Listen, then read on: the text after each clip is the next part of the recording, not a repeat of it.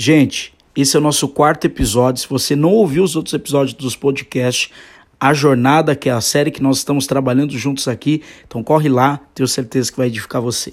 Hoje nós vamos falar também de evite os erros do passado. Nunca foi o desejo de Deus que o povo de Israel tivesse um rei. Ele queria que seu povo fosse governado por sua lei gravada em seus corações, que prestasse contas apenas para ele.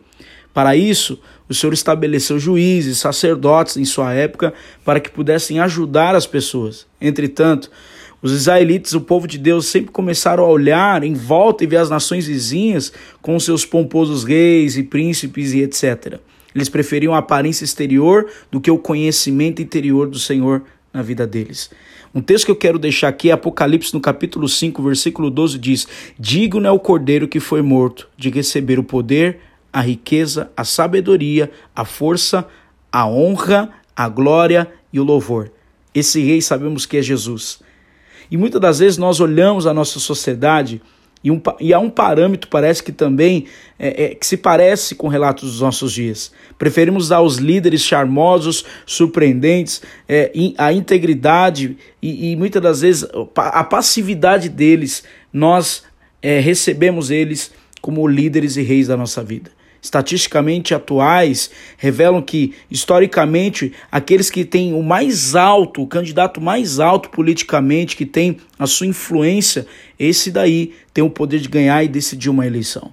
Será que isso é o critério válido mediante a palavra, no que é bom a, a respeito a caráter, a qualidade de liderança em prol daqueles que têm necessidades realmente que precisam ser assistido?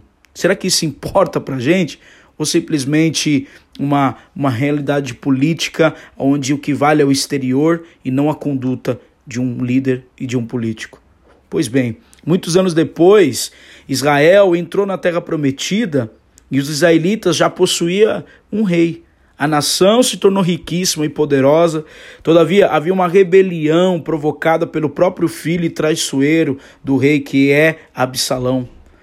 Obrigatoriamente a monarquia, os israelitas estavam é, ao tempo de, do exílio, né, aí para o exílio, porém o filho que havia usurpado o trono foi morto né, nesse período.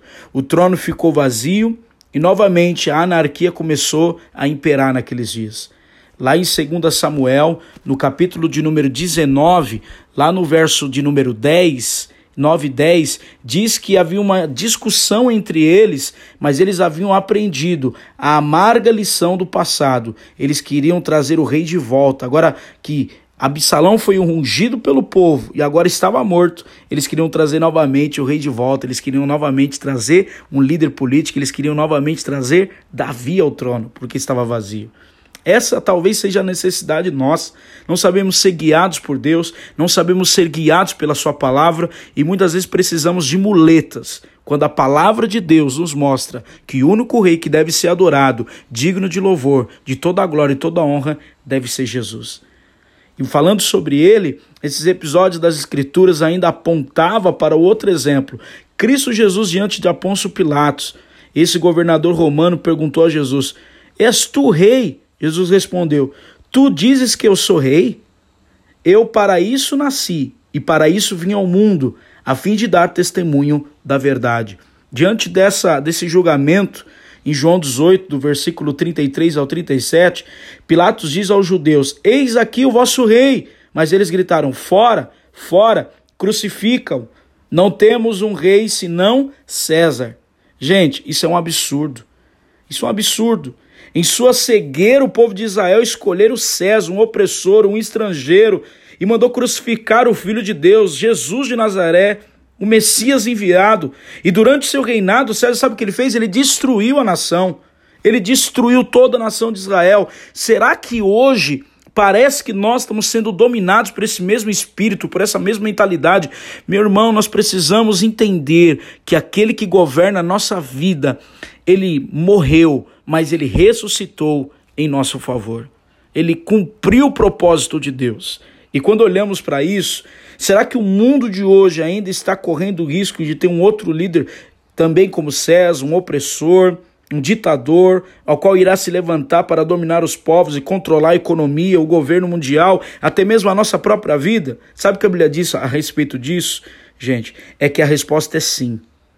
Nós precisamos entender também e lembrar que, todavia, Jesus Cristo também voltará. O nosso verdadeiro rei, ele está à destra de Deus. O nosso verdadeiro rei, ele é digno da nossa honra, da nossa glória e de todo louvor. Então coloca isso em sua mente. Tem apenas um rei na sua vida. Tem o Senhor Jesus Cristo como Filho unigênito, todo-poderoso na sua vida. Permita que essa mentalidade e aquela oração que ele nos ensinou lá em Mateus no capítulo 6, venha a nós o teu reino e seja feita a sua vontade, assim na terra como ela é no céu, que nós precisamos refrescar a nossa mente a olhar que a vontade de Deus, ela é boa, ela é perfeita, ela é agradável.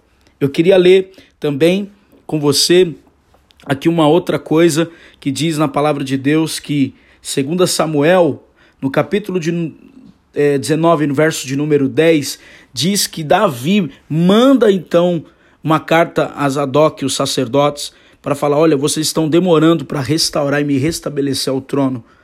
Davi estava se sentindo desrespeitado, porque na verdade, irmãos, os homens amam os tronos, os homens amam as suas posições, mas nós sabemos, como homens de Deus e mulheres de Deus, que precisamos adorar aquele que está no trono, que é Jesus Cristo.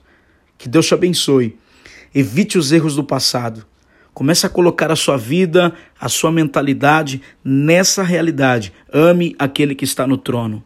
Que você possa viver essa vida para a glória de Deus. Pai, quero orar com meus irmãos, abençoando que a mentalidade deles seja do cordeiro que foi morto e que agora é digno de toda a glória e de toda a honra, de toda a sabedoria, todo o poder seja dado e todo louvor para Jesus Cristo de Nazaré. Nós abençoamos a mente, o coração do teu povo concernente a isso, que possamos viver uma vida nova mediante essa palavra maravilhosa. Obrigado, Senhor pela sua bênção sobre as nossas vidas. Eu abençoo meus irmãos em nome de Jesus.